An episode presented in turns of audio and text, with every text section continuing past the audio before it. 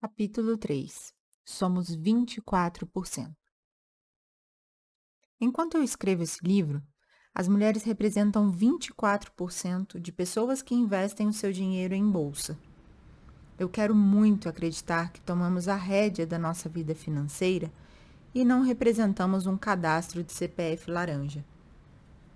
O ano é 2020 e somos 568.628 mulheres na bolsa, representando 24%. Saber que uma única mulher começou a cuidar melhor das suas finanças representa a minha realização. E sabe por quê? Eu vivi um relacionamento abusivo. O cara abusou da minha confiança, usou o meu nome, o meu CPF, o meu talão de cheques e fez uma bagunça imoral e ilegal na minha vida financeira e psicológica. Não registrei a ocorrência dos crimes à época e preferi fugir do cenário abusivo. Não houve justiça, ele não pagou nada do que me devia e eu tive que arcar com as consequências. Quitei as dívidas, limpei o meu nome e segui em frente, pois não dependia financeiramente dele. Passados 11 anos da experiência traumática, eu consigo ver que foi um dos maiores aprendizados que eu tive extremamente doloroso, mas eu tirei algum proveito dele. Faço terapia com frequência, não delego mais a ninguém a gestão do meu dinheiro, não empresto meu nome nem o meu CPF, não compartilho coisas personalíssimas. E eu sugiro que você faça o mesmo. Isso não é desconfiança, é amor próprio. Já convivi com histórias muito tristes de outras mulheres e que teriam um desfecho diferente se elas tivessem o total controle do dinheiro. Quando a mulher sabe gerir o seu dinheiro, ela tem o poder de escolha.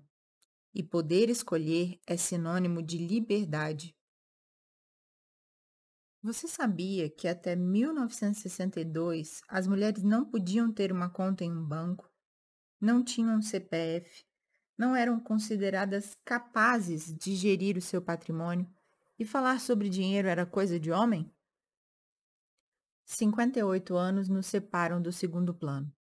É isso mesmo. Apenas em 1962 as mulheres deixaram de ser consideradas civilmente incapazes. Estatuto da Mulher Casada. Nós, mulheres, somos a maioria na população brasileira. 51,7%, segundo o IBGE. Então, por que somos minoria no mundo dos investimentos? Infelizmente, ainda há muita desigualdade salarial.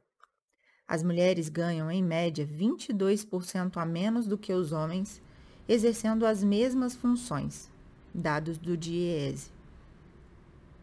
Considero que a falta de educação financeira também tem uma parcela enorme de contribuição para que não haja mais interesse das mulheres em investimentos.